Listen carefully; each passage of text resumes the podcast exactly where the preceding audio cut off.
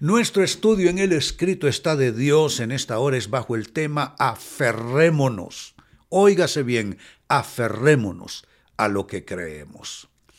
Se lee en la carta a los Hebreos capítulo 4 versículo 14, por lo tanto, ya que tenemos un gran sumo sacerdote que entró en el cielo, Jesús el Hijo de Dios, noten, no hay más, no se requiere más de alguien que esté entre nosotros y Dios. Jesús es nuestro gran sumo sacerdote. Él es el puente y Él es el gran intercesor. Pues por causa de eso cierra el texto bíblico leído diciendo, aferrémonos a lo que creemos. Me gusta ese vocablo, aferrémonos, aferrémonos a lo que creemos.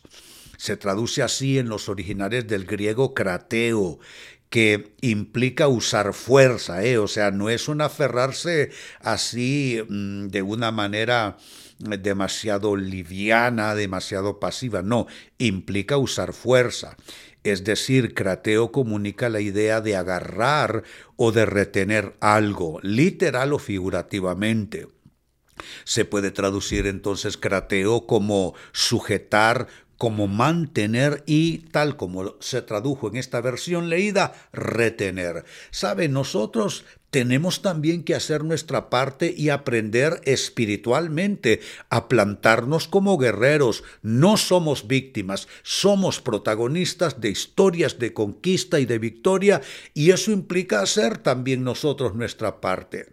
¿Y cómo hacemos esa, esa acción crateo mm, de usar fuerza espiritual para agarrar, para retener, para sujetar, para mantener lo que Dios nos ha dado? ¿Cómo nos aferramos a lo que creemos? Uno, seguir declarando con fe la promesa divina. La Biblia se hizo para que la pongamos en nuestra boca. La Biblia es una herramienta, es un arma, es una espada. Entonces cada vez que podamos frente a situaciones de toda índole, salud, finanzas, familia, vida espiritual, cosas que pasan en la sociedad, pongamos la palabra de Dios en nuestra boca, que allí es donde se activa su poder alrededor de nuestras circunstancias.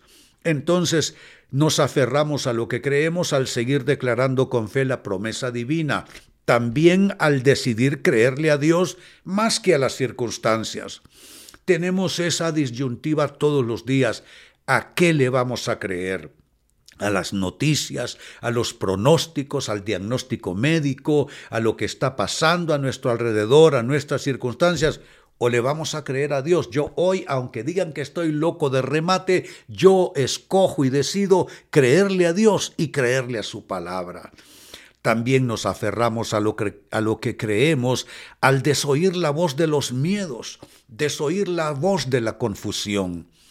Todos nosotros inevitablemente el miedo se activa en nuestras mentes y corazones, en nuestras emociones, confusión viene a Satanás le agrada mucho venir a hablarnos para desestabilizarnos, para robarnos la paz y sacarnos de la plataforma de la fe. Entonces hay que desoír la voz de los miedos y de la confusión.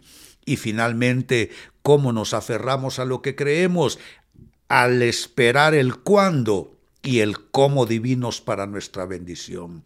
Dios sabe cómo lo hará y Dios sabe cuándo lo hará y de nuestra parte lo que queda es confiar y esperar en Él.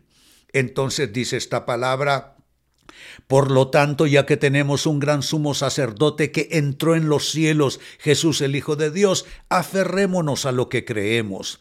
Aferrarnos, usar fuerza espiritual para agarrar, para retener, para sujetar, para mantener nuestra bendición. ¿Y cómo hacemos eso?